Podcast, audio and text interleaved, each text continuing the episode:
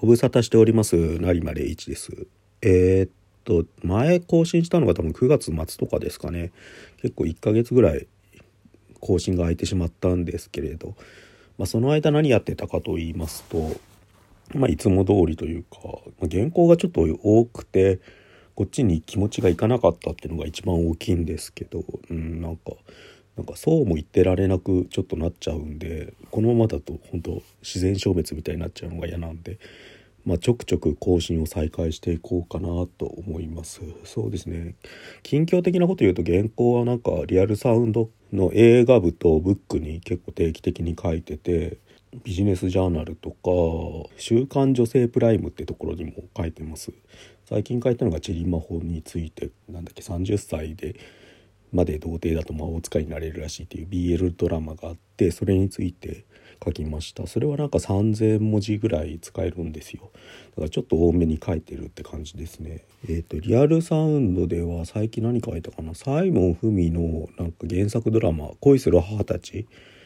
のレビューみたいのを書きました。あれは確か本放送が本当は始まる時に掲載予定だったんですけどなんかいろんなタイミングがずれて1週後になってしまったんですよ。だから1話放送後に載ってて。ででもまあ内容はそんなに変わんないというかサイモン・フミっていう漫画家さん、まあ、有名なとこでは「東京ラブストーリー」とか「アスナル白書」とかの原作漫画を描かれてた方のものでよくドラマ化されるんですよ。よくっつってもちょっとここ数年はなんか空いてたりするんですけど、うん、そそのなんかサイモン漫画と原作のドラマ化された作品についてみたいなお題で書いたやつですね、うん、だからトレンディードラマがどうかみたいな話も結構書いてるって感じです。うん、あとは何書いたかな？なんか35歳の少女とか書いたかな？それはビジネスジャーナルで書いてまあ、それは湯川和彦さんっていうあの家政婦の三田とか女王の教室とか最近だとなんだっけ同期のさくらとか書かれてる脚本家の方の作品で柴咲コウ主演で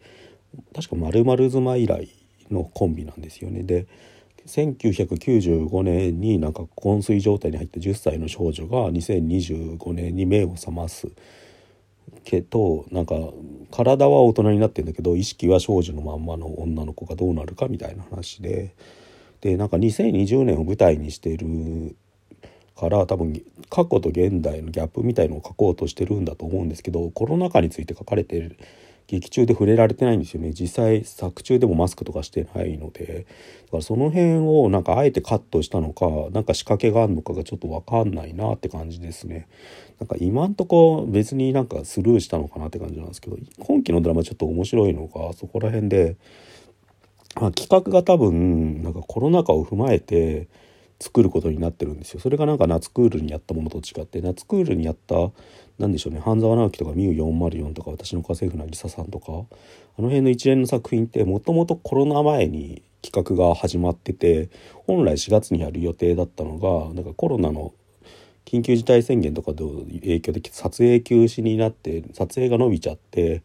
えー、と6月末とか7月から始まったものが多いんですよ、ね、だから本来コロナ前にやってたものをコロナ禍にどう放送するかってやってるんで結構パラレルワールドみたいになっちゃってるっていうかコロナが来なかったことを想定した架空の時代2020年を描いてるようなちぐはぐなドラマが多い中多かったんですね。まあ、それでもなんかその設定なりになんかその時代ならではの空気を出そうとしてたのがいくつかの作品で、まあ、特徴的だったのが「ミュー404」だったのかなって感じしますね。渚さんとかもなんか途中でマスクつけたりとかしててあと他作品のテーマとかは合ってたんですけどやっぱミューが結果的にうまくいったというか、まあ、始まったのが2019年からだったのか構想したんだろうと思うけどただそれもコロナ禍を描いたっていうよりはなんかコロナ禍前から始めてコロナ禍につなげたって感じで。コロナ禍そのものをどう描くかっていうとまた難しい問題がいっぱいあるなっていうのを今期のドラマ見てると思いますね。今んとこなんでしょうね「リモーラブ」っていうなんか春主演のドラマと共演 NG っていう大根仁さんの秋元康企画のなんかその芸能人もののドラマと,、えー、と岡田義和さん脚本の「姉ちゃんの恋人」がまあそれとなんかちょっと保留付きで35歳の少女がなんかコロナ禍をちゃんと描こうとしてるんじゃないかなみたいな雰囲気はあるんですけどただまあ一番分かりやすく出てるのがリモラブでなんかそれはなんか試みは買うんだけどでもなーって感じがちょっとあるっていうかだから難しいですよねやっぱ。あんまり相性が良くないというかドラマとコロナ禍自体が、まあ、当たり前っちゃ当たり前なんですけどね。ソーシャルディスタンスも顔に何ですか口を塞ぐことについても全部本来ドラマというか映像表現と相性悪いんでなんかもっと言うと移動したりなんか人と接すること自体が禁じられるのが禁じられるか距離を取ることを前提に物事が進むのがコロナ禍でうんなんかじゃあモニターの前でお互いに喋ってるだけでお話が成立するのかしないのでなんか人と人とが会って何かをすること自体がドラマの本質だとしたらそれと真逆が求められるのがコロナ禍なんですよねなんか、うん、でまあなんかヨーロッパとかでもあれじゃないですか。また感染者数が増えてて、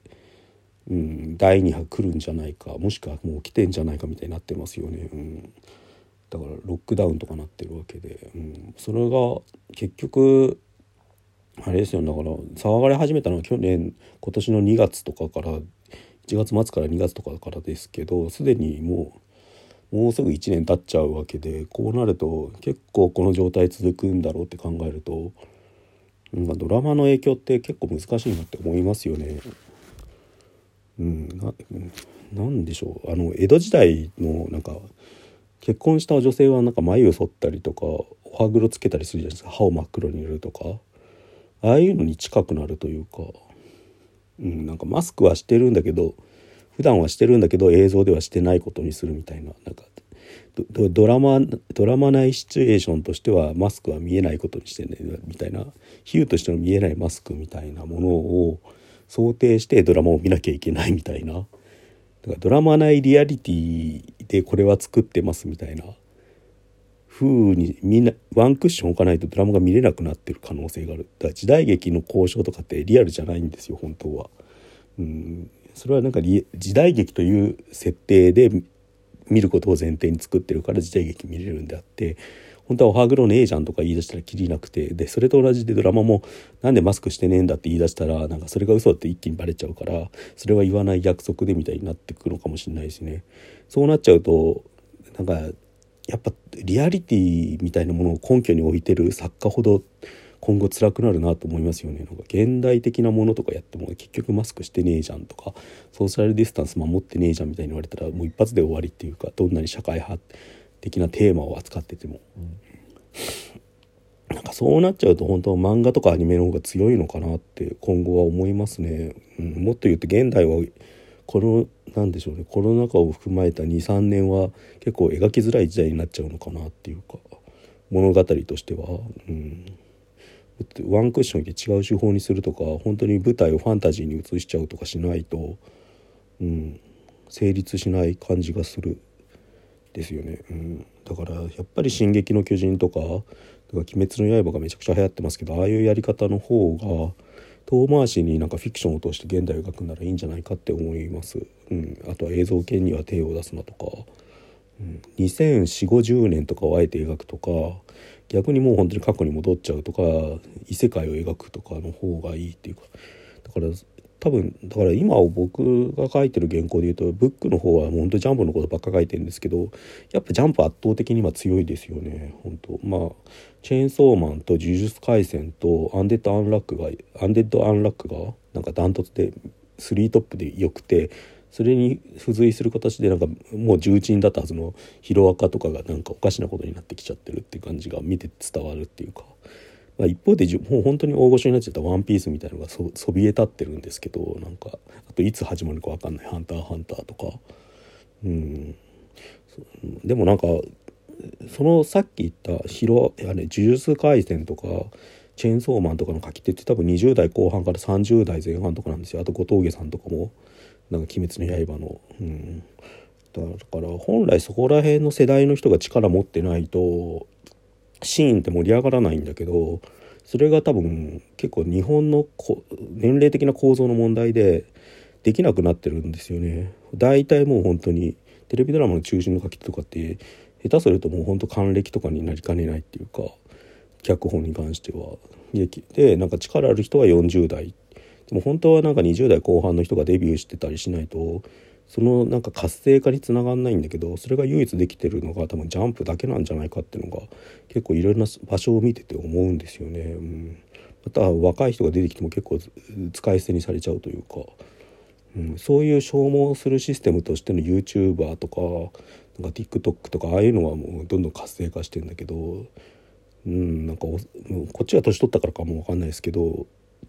23年経つともう本当にすぐ入れ替わっちゃうからあんまり見てる意味がないみたいになっちゃうんですよね。うんまあ、そんな感じで結構思ったことをつらつらと喋ってみました。うんなんかテーマとか一生懸命決めて喋ると結構大変なんでまた思いついたら喋ります。失礼します。